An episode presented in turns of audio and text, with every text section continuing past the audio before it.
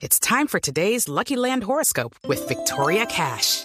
Life's gotten mundane, so shake up the daily routine and be adventurous with a trip to Lucky Land. You know what they say. Your chance to win starts with a spin. So go to LuckyLandSlots.com to play over 100 social casino-style games for free for your chance to redeem some serious prizes. Get lucky today at LuckyLandSlots.com. Available to players in the U.S., excluding Washington and Michigan. No purchase necessary. VGW Group. Void or prohibited by law. 18 plus. Terms and conditions apply. Vamos a entrar en materia con el tema de las tierras, que así eh, don eh, el doctor Pombo diga que diferente a la narrativa de muchos historiadores, la tierra ha sido uno de los elementos fundamentales del origen del conflicto en Colombia y sigue siendo también un problema en el post-conflicto, pues muchos sí consideran que la tierra ha sido un elemento, Un elemento, esencial. Sí, Pues pero no es el elemento, y yo lo que digo muy respetuosamente es que no es la causa eficiente del conflicto armado nuestro. Pero hemos invitado aquí a cabina a estar con nosotros a Sinar Alvarado. Él es el coordinador de la Liga contra el Silencio. Sinar, bienvenido, qué placer tenerlo aquí con nosotros. Muchas gracias por la invitación y por la oportunidad. Sinar, primero nos tiene que explicar qué es esto de la Liga contra el Silencio, porque hemos visto publicaciones muy importantes, de hecho ustedes hicieron la del fútbol eh, femenino y han venido haciendo denuncias al respecto, pero ¿qué es la Liga contra el Silencio? ¿Hace cuánto surgió y qué medios pertenecen a ella? La Liga contra el Silencio es una alianza de 14 medios colombianos. La el proyecto es auspiciado por la FLIP, la Fundación para la Libertad de Prensa, aunque la FLIP no tiene injerencia editorial. Yo soy el coordinador del proyecto y lo que buscamos es revelar a través del periodismo de investigación y del periodismo colaborativo historias que permanecen censuradas en el país. Sinar, ¿usted de dónde es? Yo nací en Valledupar y crecí en Venezuela. Ah, porque es que no le he logrado identificar el acento. Es Y un decía- acento que solo tengo yo. Muy exclusivo el acento de, de Don Sinar Alvarado. Pero ¿hace cuánto nació la Liga contra el Silencio? La liga tiene un par de años y yo tengo año y medio coordinando el, el proyecto. Cuando usted dice que son eh, temas que permanecen eh, censurados y que por esa razón decidieron crear esta iniciativa, me lleva entonces a preguntarle sobre la última investigación que publicaron, que se titula de la siguiente manera. El representante a la Cámara, Gustavo Londoño, del Centro Democrático, se apropió de casi 7.000 hectáreas de baldíos a través de un fallo judicial viciado. Ese es el título de la última, eh, pues digamos, la explicación de la última investigación que ustedes publicaron. Un congresista se adueña de la tierra en el Bichada. ¿Por qué esta historia usted dice que estaba censurada? ¿Por qué no había podido salir en medios de comunicación? Bichada, según estudios que ha hecho la FLIP en ese, en ese departamento, es uno de los peores lugares de Colombia para, para ejercer periodismo. Es un departamento prácticamente silenciado. Las cifras de los estudios dicen que el 78% de la población allí vive en municipios silenciados, donde no existen medios que produzcan información local. Hay nueve, nueve medios, de los cuales cinco pertenecen a la fuerza pública. La mayoría de las emisoras de radio pertenecen a la fuerza pública y en consecuencia difunden información relacionada con, con el conflicto, la guerra, seguridad. Pero temas como este y, te- y otros temas que hemos divulgado de Bichada, hace, el año pasado, hace unos meses, publicamos otra, otra investigación sobre unas casas que se construyeron en el gobierno anterior, anterior inauguradas por el ex, ex vicepresidente Germán Vargas Lleras casas que fueron construidas en lugares donde no se debía construir. La planificación, el POT decía que esas eran zonas inundables y cuando una vez al año el agua de esos ríos que rodean Puerto Carreño sube, pues las casas se inundaron y hubo muchos más damnificados de los que debió haber. En esta investigación que ustedes eh, publican sobre el representante a la Cámara por el Centro Democrático, Gustavo Londoño García, ustedes eh, mencionan que el eh, señor Londoño García se adueñó con un fallo judicial viciado de 6.633 hectáreas de un terreno de esas dimensiones en el departamento del Bichada. Y hacen una comparación, porque a veces a unos 6.633 hectáreas, si uno no sabe cuánto es una hectárea, pues no se imagina de qué tamaño estamos hablando. Y hacen la comparación que esto es el doble de la extensión de la hacienda Nápoles, la famosa hacienda Nápoles de Pablo Escobar, y que se adueñó de esas tierras sin cumplir con los requisitos que exige la ley y que podría estar enfrentando un conflicto de interés debido a su investidura como congresista. ¿Por qué estamos hablando que se adueñó de estas tierras con un eh, fallo viciado? Esta tierra, según revelamos en la investigación, no figura, no figuraba en el registro de instrumentos públicos de Puerto Carreño. Por lo tanto, la ley dice que esta tierra debe presumirse como baldíos. Al ser baldíos, son propiedad de la nación, nadie puede ni vender ni comprar esa tierra. Por eso el señor Londoño o ningún otro colombiano puede arrogarse la propiedad y tampoco la jueza que emitió el fallo podía actuar de esa manera, lo que lo que dicen los que saben, los expertos que consultamos, es que ella debió trasladar esto a la Agencia Nacional de Tierra para que la agencia dijera cuál era el, el veredicto. Pero al tratarse de baldíos, esto no es una propiedad que el ocupante, el campesino que estaba allí, la pudiera vender. Él no era propietario, ni él podía vender, ni Londoño podía comprar. Y usted cuando dice que eh, podría enfrentar un conflicto de interés por su cargo como congresista, ¿por qué? Al haber sido congresista, ¿presionó a la juez o no entiendo cuál es eh, la relación entre una cosa y la otra? Una cosa que hemos visto en los últimos meses es que el congresista Londoño cada mes hace unos reportes a través de sus redes sociales donde promueve la construcción de una vía en el Bichada, que va de Puerto Arimena hasta Puerto Carreño, y lo que dicen los testigos es que esta vía va a pasar muy cerca de esta propiedad, de esta finca. El precio original que se pagó por esa tierra fue algo como menos de 10 mil pesos por hectárea y los expertos en bienes raíces y en predios rurales de Puerto Carreño, de Bichada, dicen que ahora puede costar millón y medio de pesos. La ganancia fue colosal. El señor Londoño, que es un funcionario, tiene que rendir cuentas públicas. Él trabaja con dinero público, es el representante, no es cualquier bichadense, es el representante de la gente de Bichada ante el Congreso de la República. ¿Ustedes contactaron al, al representante a la Cámara, al señor Londoño, y qué les dijo? Sí, lo entrevistamos hace unos días y él insiste en que esa tierra, en que él tenía derecho a esa tierra, pero la verdad es que la ley dice que los baldíos solo pueden entregarse a campesinos sin tierra, a campesinos pobres. Y además la ley limita en 1.294 hectáreas la cantidad de tierra máxima que se le puede otorgar a un campesino. Él claramente no es un campesino pobre, desposeído, sin tierra, y aunque lo fuera, solo podría recibir máximo 1.294 hectáreas. Sinar, nosotros nos comunicamos precisamente con el representante de la Cámara, lo invitamos acá a que estuviera hablando con nosotros sobre este tema. En un principio nos dijo el representante Londoño que sí, que estaba dispuesto a hablar con nosotros para darnos las explicaciones sobre esta investigación que ustedes publican en la Liga contra el Silencio, y posteriormente nos dijo que todavía no tenía el fallo en sus manos, la sentencia, y que su abogado le había recomendado estudiarla detalladamente para poder dar respuesta específica a lo que mm, a, las, a los cuestionamientos que ustedes habían hecho en esa publicación. Pero además dice algo que me llamaba la atención y es que eh, esto era una información promovida y usó esa palabra por bandidos de la región que no querían que llegara el progreso eh, al departamento del Bichada. ¿Por qué ese discurso? No lo sabemos, no puedo adivinar las intenciones del congresista Londoño. Yo quiero dejar muy claro que la Liga contra el Silencio no está ejerciendo aquí ningún tipo de ataque personal. La Liga no tiene enemigos, no, tiene, no, persigue adversarios. Nuestro único objetivo es iluminar con información y con periodismo riguroso de altísima calidad y responsable lugares del país y temas relevantes de interés público que no se están contando por ausencia de medios, por miedo, por persecución, por presiones, por la razón que sea, estos temas que son relevantes para la opinión pública, estamos hablando de tierra de la nación que ahora está en propiedad de un congresista, un funcionario público. La sentencia 488 de 2014 de la Corte Constitucional dice que ningún juez de la nación, de la República, puede ordenar prescripción de un baldío.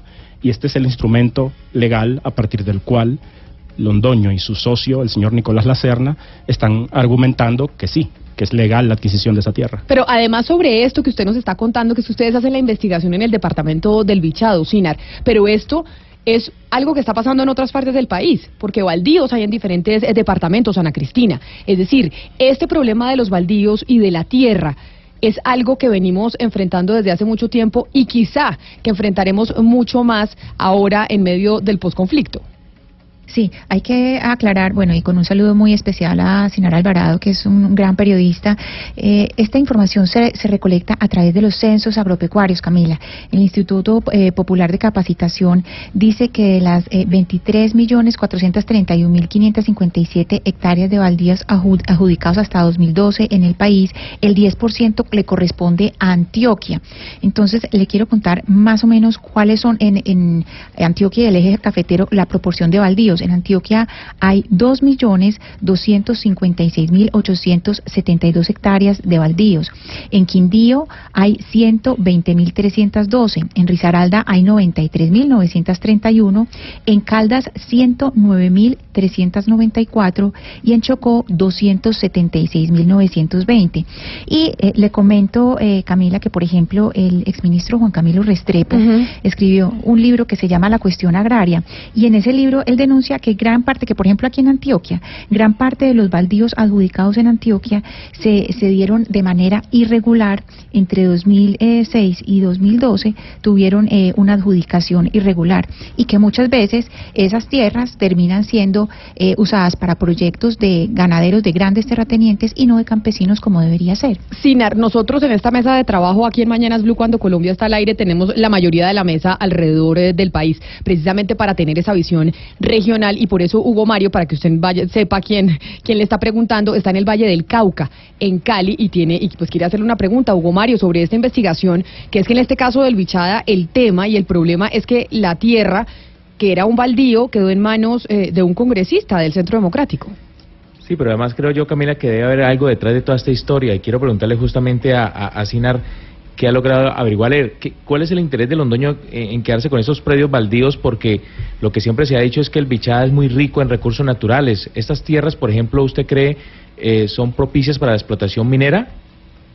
No lo sabemos, sabemos que hay alrededor de 600 cabezas de ganado, entre otros activos allí, y sabemos que la construcción de esta nueva vía beneficiaría sin duda el predio. El predio, como dije, al no estar inscrito, se presume, se asume que es un baldío, propiedad de la nación, y cuando la jueza decide sobre este caso y no lo remite a la Agencia Nacional de Tierra, le quita al Estado, propietario de esa tierra, la posibilidad de defender su suelo. Y también en Barranquilla, allá por su zona, cerquita, en el norte del país. En el norte del país está eh, don Oscar Montes allá preguntando desde la costa. Acá tiene alguien cercano a sus tierras, Oscar. Así es, Sinar. Eh, no, es que me gustaría saber cuál es la opinión que dio la Agencia Nacional de Tierras, qué, qué concepto emitió cuando ustedes los consultaron sobre este tema. Paisano, la Agencia Nacional de Tierras, en el momento en que estábamos a punto de cerrar la investigación, alguien de adentro, off the record, se pronunció, pero justo ayer vimos que, la agencia sí finalmente se pronunció de manera oficial y va a abrir una investigación. ¿Sobre este tema? Sí.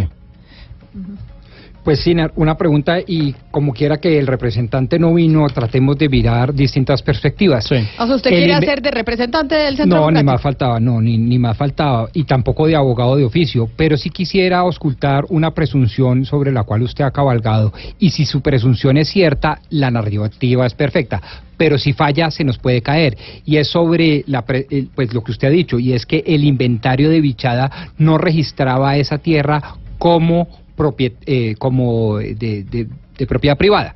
Eh, ¿Qué pasa si el inventario está desactualizado? ¿Qué pasaría si el inventario de tierras del Bichada está errado? Bueno, no soy experto en ese tipo de trámites, pero supongo que la jueza, justamente ante esa posible ausencia, con más razón, debió consultar a la voz experta que es la Agencia Nacional de Tierra verificar efectivamente antes de entrar a decidir esta, esta tierra se la podemos dar al señor Londoño y la Serna, previamente estar completamente seguro de que no hay un propietario y de que efectivamente pueden venderla. Así es, pero también tengo entendido que la Agencia Nacional de Tierras tiene su propio inventario sobre los que son y deberían ser tierras baldías. Y lo obvio sería haber auscultado eso si era o no tierra baldía, porque me parece que toda la investigación, que repito, yo la celebro y es muy buena, eh, parte de una presunción de derecho, por lo tanto esencialmente rebatible.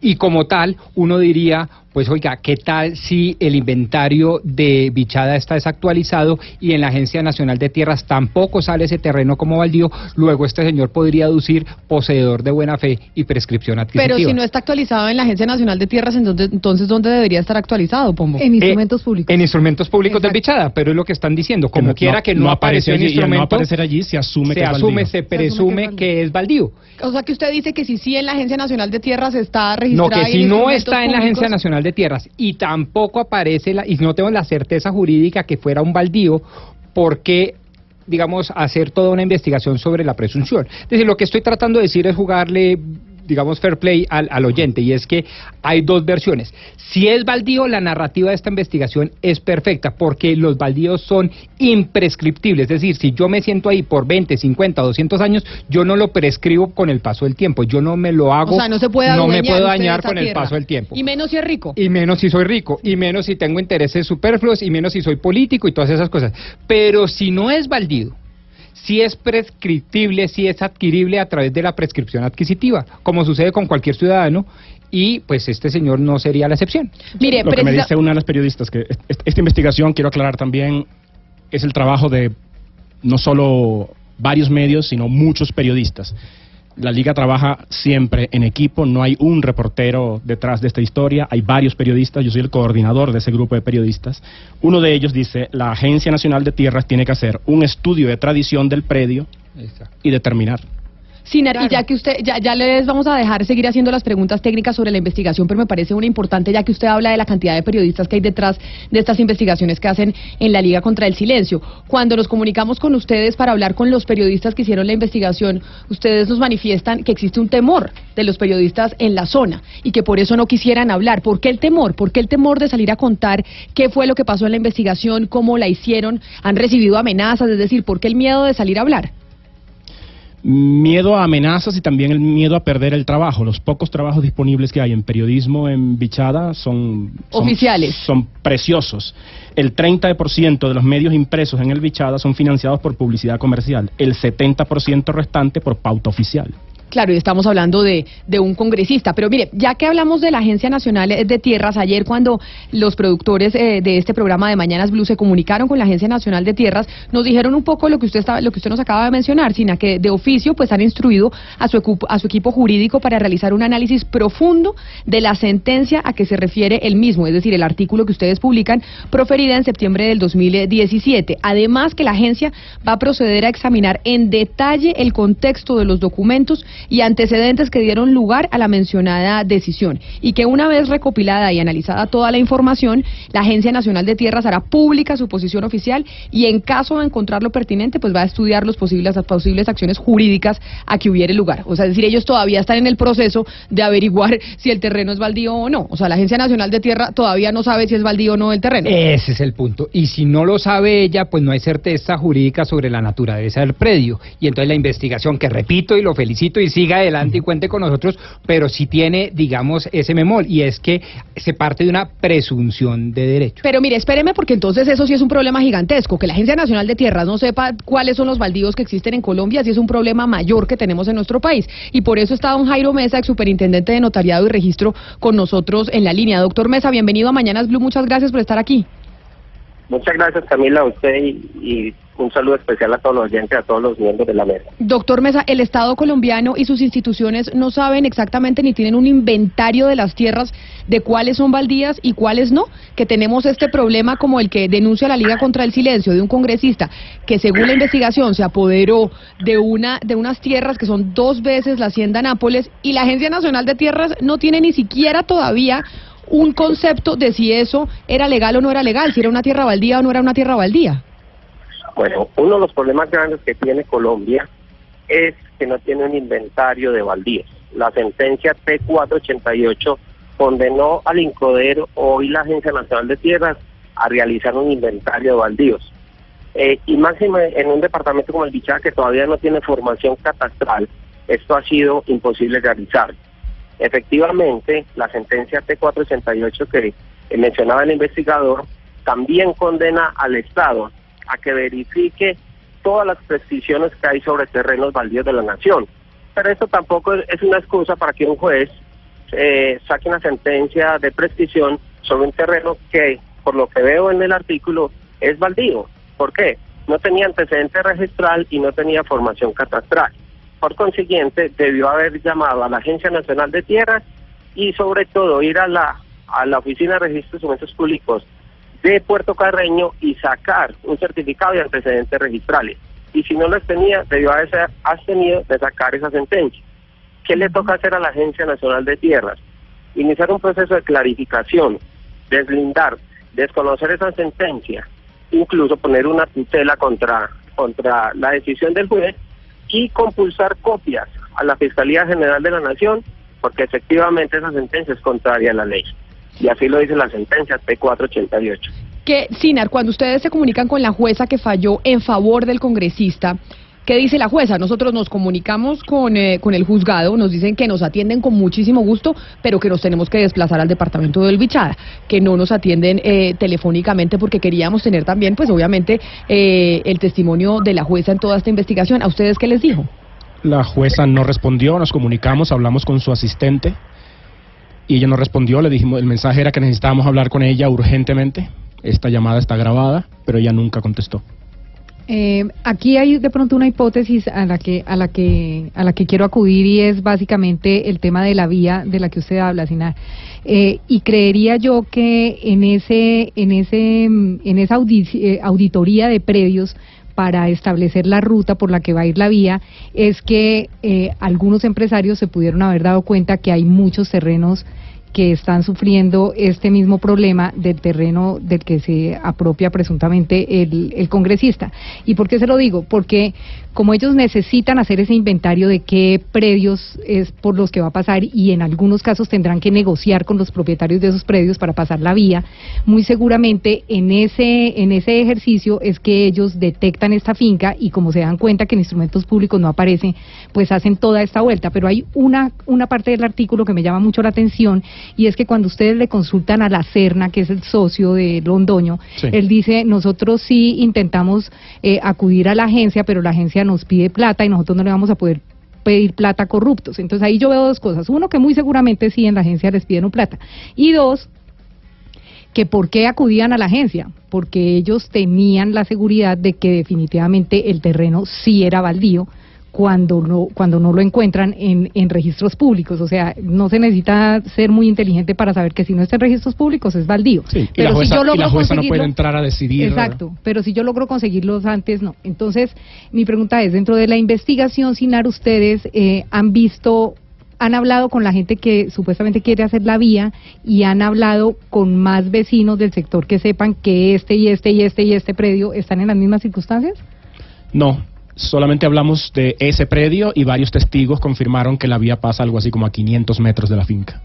Y esa y lo que pasa es que según entiendo lo que dice Sinar es que el congresista se vale de su pues de su pues de su investidura. de su investidura como congresista porque obviamente tiene relación con el gobierno nacional, está aquí en Bogotá, puede hablar con los ministerios para definir el trazado muchas veces de las de las rutas y demás, de las vías, porque para eso están los congresistas, para tener un, un diálogo con el gobierno central para defender lo que pasa en sus regiones. Y por esa razón es que entiendo, se dice que hay un eh, conflicto de interés o que se estaría valiendo de su investidura como congresista. Pero entonces, doctor Mesa, esto que ellos descubrieron en el departamento del Bichada, podríamos estarlo viendo en el resto del país. O sea, en el resto del país mucha gente se podría estar adueñando de baldíos y hoy no sabemos por cuenta de que la Agencia Nacional de Tierras no tiene un catastro específico, no, no tiene un inventario específico de cuáles son las tierras que hay en Colombia. Sí, precisamente por eso es que la Superintendencia Notario y Registro eh, hace cinco años demandó una sentencia de prescripción sobre un terreno presuntamente baldía y la Corte Constitucional con la sentencia T488 fue muy clara en decir de que no se podía prescribir terrenos baldíos de la nación. Un trabajo que hizo la superintendencia demostró que más de, dos, eh, de un millón doscientas mil hectáreas se habían prescrito por sentencia siendo terrenos baldíos. O sea, eso se está dando en todo el país, siendo el departamento de Córdoba, Boyacá y Casanare, Arauca y, y Meta donde más se da este fenómeno. Doctor, doctor Mesa, sobre ese tema en particular, yo entiendo que el tema de los terrenos baldíos se trató en La Habana, cuando la negociación del gobierno con las FARC, uno de los temas que, de los que se ocupó la mesa fue precisamente el inventario de baldíos. Por eso me sorprende que hoy se esté diciendo que no, que no se tiene ni idea de cuánto es. ¿Ese tema no, quedó clarificado en La Habana? Este es uno de los acuerdos y es una orden de la, de la, de la Corte Constitucional que no se ha podido cumplir por dos cosas, por el costo y porque Colombia todavía no tiene formado su catastro. Entonces, eh, es muy difícil identificar qué terreno es baldío y qué terreno es de propiedad privada. Doctor Mesa, cuando usted nos menciona los departamentos es donde, en donde hay problemas de los terrenos baldíos, cuando dice Córdoba, Boyacá, Arauca y Casanare, eso me lleva a hacer eh, una relación directa con lo que hemos visto desde hace dos años del asesinato de líderes sociales, porque los líderes sociales que han venido asesinando en Colombia, principalmente ellos han venido haciendo defensa de las tierras. Y esa ha sido una de las razones por las cuales han argumentado sus allegados que los han asesinado. En estos departamentos eh, que usted nos menciona, donde no hay un catastro específico, donde no hay un inventario de las tierras baldías, ahí se puede estar presentando un conflicto precisamente por esos territorios que el gobierno y que el Estado colombiano, específicamente no el gobierno, el Estado colombiano no tiene inventariados. Bueno, el conflicto por la tierra se ha dado en todo el país. Nosotros estudiamos más de 56 tipologías del despojo y el mayor despojado fue el Estado colombiano. Lo que acabamos de ver ahí es una sentencia sobre 7.000 hectáreas de un terreno presuntamente baldío, eso es un despojo a la nación, ¿sí? Por consiguiente, eh, los baldíos son los que más se ha visto afectados. ¿Cómo se roban los baldíos? Con esas prescripciones, se la roban eh, alargando el lindero, con proceso de aclaración del lindero, se lo roban consiguiendo 20 personas para que a cada uno le adjudiquen un pedazo pequeño, que llamamos unidad agrícola familiar y, termina siendo un globo. Hay muchas maneras o muchas tipologías de apropiarse ilegalmente de esos baldíos. Y este sigue siendo un conflicto por la tierra en todo el país. Estas zonas como el Bichada se da mucho más porque para nosotros es mucho, 6.000 hectáreas, cuando el Bichada de pronto no es tanto, por la fertilidad y la productividad que se tiene de las tierras, la unidad agrícola familiar, allá son casi 3.000 hectáreas, 2.000 hectáreas, por consiguiente tendrían que ser tres adjudicaciones la que o tres unidades agrícolas familiares las que comprenden ese predio. Pero el conflicto en todo el país se da es por la tierra, por la titularidad sobre la tierra. Y la gente busca, lo que tú decías ahora, los empresarios buscan cómo legalizar su tierra, entonces se van ante el juez, van ante la Agencia Nacional de Tierras, que es una entidad que tiene muchas falencias, puede tener mucha corrupción, y seguramente le dijeron, no, no lo vamos a hacer acá en la Agencia Nacional de Tierras y acudieron ante el juez. Y en este caso la jueza desconoce la, el fallo de la Corte Constitucional, la 488, y adjudica el, predio. Pero, pero ahí, ojo que en el fallo, en el fallo es muy claro que se compulsa copia a la Fiscalía General de la Nación y al Consejo Superior de la Judicatura cuando se den este tipo de fallos. Yo creo que es que la juez tampoco leyó la sentencia, porque no sabe lo que se le viene. Sí. Sí, pero entonces uno se pregunta acá eh, cómo, cuál es la, manera de operar de este carrusel, porque en el mismo, en el mismo eh, texto de la Liga contra el Silencio hablan de eh, que en el 2016 un antiguo funcionario del INCODER denunció un carrusel y que una congresista que estaba exactamente en la misma silla de Londoño y que es Neri Oros Ortiz, pues hizo lo mismo. Entonces se está viendo que es exactamente el mismo modus operandi que se repite y quién para esto. Bueno, eso, esos repito, organismos de control, la misma superintendencia a través de las oficinas de registro tiene una instrucción muy clara de no dejar registrar ese tipo de sentencias. Es más, yo creo que esa sentencia no pudo haber pasado a la oficina de registro. Eh, ¿Por qué? Porque la instrucción es muy clara, devolverla al juez y si el juez insiste, mandarle copias inmediatamente a la fiscalía. O sea que la registro de documentos públicos de Puerto Carreño también está en el deber de denunciar ese tipo de sentencias.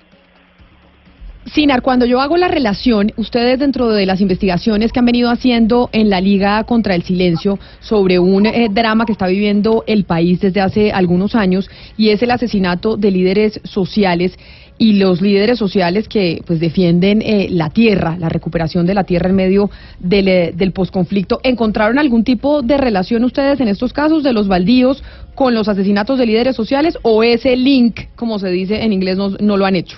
No, hasta el momento exactamente eso no lo hemos investigado, pero sin duda la tierra es, una de las raíces del conflicto, no lo decimos nosotros, lo dice el Centro Nacional de Memoria Histórica, que está citado también en el trabajo, está citado otro informe de Oxfam, esta organización internacional, que dice que el 80% de la tierra cultivable de Colombia está en manos del 1% de los, de los propietarios.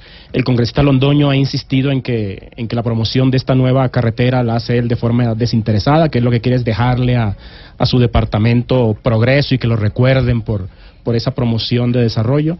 La pregunta que nosotros queremos formular, una de varias, es por qué él no se ha declarado impedido, por qué él se ha mostrado tan activo en la defensa de esa vía que, indiscutiblemente beneficia este predio que compró. Mire, después de todo lo que hemos venido hablando con el ex superintendente de Notariado y Registro Jairo Mesa y con usted, Sinar Alvarado, coordinador de la Liga contra el Silencio, pues nos llama y se comunica con nosotros el representante de la Cámara, Gustavo Londoño, del Centro Democrático, de quien se hace la investigación. Representante Londoño, bienvenido a Mañanas Blue, muchas gracias pues por atendernos y por llamarnos. Queríamos tenerlo aquí con nosotros en la mesa de trabajo desde el momento cero en que empezamos a hablar del tema, pero bienvenido de todas formas.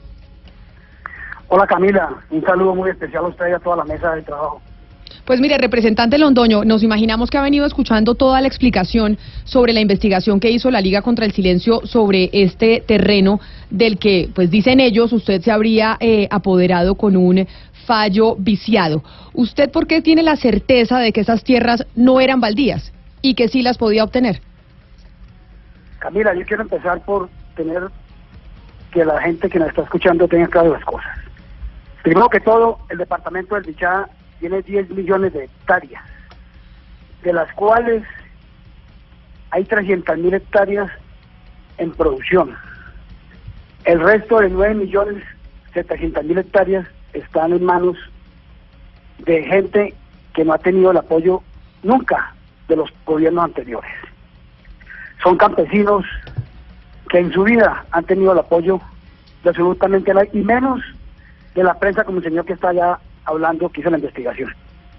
Pero yo quiero invitarlos a que conozcamos constante eh, cuál es cuál es la realidad del bichada. No, claro, pero representante, es que como le digo, yo lo invité a usted desde el momento cero y no y se, y se nos acaba el Sí. tiempo porque queríamos tenerlo usted en la mesa de trabajo con nosotros para escuchar cada una de las explicaciones que, que usted tiene que dar, que sin duda pues eh, serán muchas.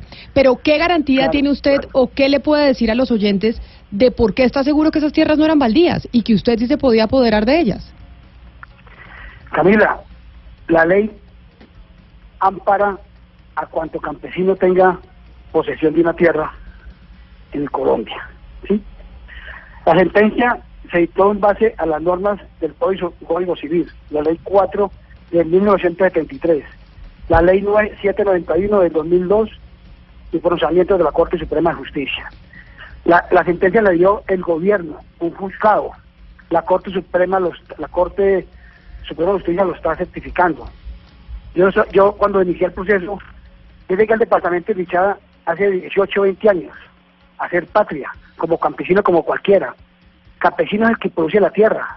Campesino no es el que porque es que es pobre, o porque es nuevo, porque no tiene nada con qué- con qué comer. Campesino es el que produce la Venga, tierra. No, congresista. la. No, congresista, sí, todo eso es clarísimo, pero yo sí le quiero preguntar. Bueno. ¿Usted compró esa tierra, su papá compró esa tierra, alguien le heredó esa tierra para que usted demande contra indeterminados la posesión de esa tierra? O sea, ¿por qué usted quiere quedarse con esa tierra específica? ¿Por qué usted pone la demanda? Primero que todo, porque la tierra la compré yo, como usted sabe, en el 2008. Compré las mejoras. Compré las mejoras. Pero una, cosa, una cosa es comprar las mejoras y otra cosa es comprar la propiedad, tengo entendido. Es correcto, sí. Yo compré las mejoras, estoy hablando de las mejoras. En 2008 compré las mejoras. Y la he explotado legal, pasivamente, hasta la fecha. Cuando metimos la demanda en el 2014, cosa contraria que está haciendo el señor periodista, es de que yo siquiera pensaba en meterme en política. Yo me metí en política porque el departamento del Bichada está desamparado, está desprotegido. El señor periodista que está sentado ahí sabe, porque ellos investigaron muy bien todo lo que ha pasado en el departamento del Bichada. ¿Por qué no ha publicado todo eso que tiene el conocimiento y tiene el resto de personas que estuvieron en el Bichada?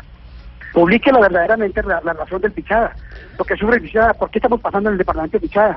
No es el ¿Por qué habla de la carretera? No es Y la el carretera es una, es, es una, es una carretera que el departamento se la merece. ¿Cómo dice que pasa a 500 metros de mi finca? Eso es inaudito, eso no lo sabe ningún- nadie. Eso lo saben los que están haciendo los estudios. Y además son tres posibilidades de carreteras. No es el punto, no es el punto del debate. Lo que, lo que nosotros, lo que esta alianza de ¿Por qué no- por qué periodistas y medios está investigando y poniendo en tela de juicio es las Vamos a sacarlo del departamento, 6.633 además que yo la hectáreas que, no aparecen registradas y que se asumen como tierra baldía, Sí la jueza no podía adjudicarlas, debió remitir este caso a la Agencia Nacional de Pero, Tierras. representante, hablemos de si sí fueron registradas, porque nosotros nos comunicamos con la Agencia Nacional de Tierras y dicen que van a abrir la investigación.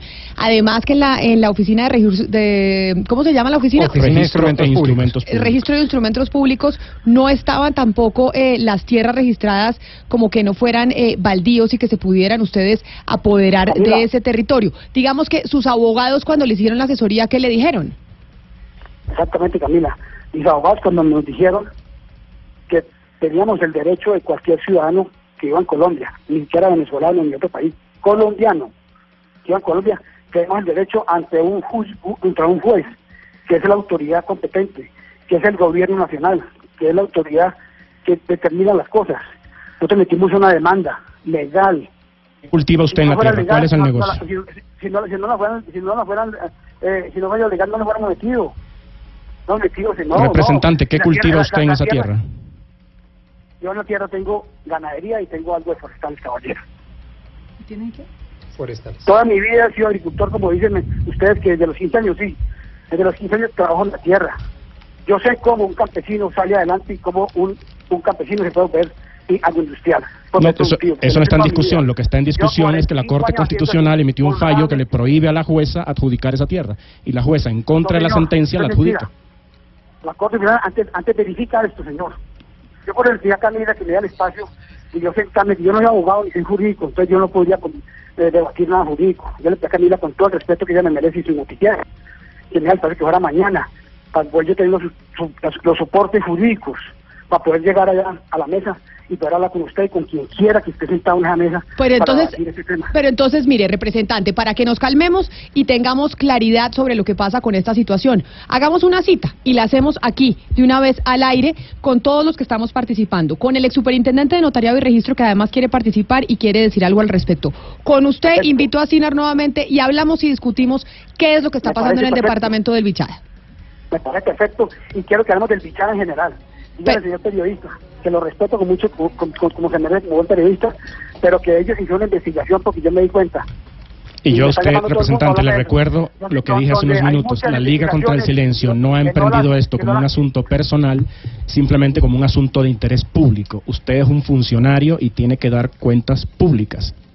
Una de la tarde en punto a nuestros invitados. Como le digo, representante Londoño, nos habría encantado tenerlo desde el minuto cero, pero hacemos la cita mañana. Continuamos precisamente con este tema para que expliquemos qué pasó con el departamento del Bichada y esas tierras que dice la Liga contra el Silencio. Usted se adueñó siendo tierras baldías de la nación. Aquí lo espero mañana, representante. Aquí nos vemos y nos conocemos y le explicamos a los colombianos qué fue lo que pasó en el departamento del Bichada. ¿Le parece? Bueno, un abrazo muy grande. Un saludo Sí, para usted, Sinar. Usted también lo espero mañana aquí para que esté con nosotros. Muchas gracias. Y a todos ustedes, nos encontramos de nuevo mañana aquí en Mañanas Blue. Los dejo con eh, Meridiano Blue, que ya llega Ricardo Espina con toda la información.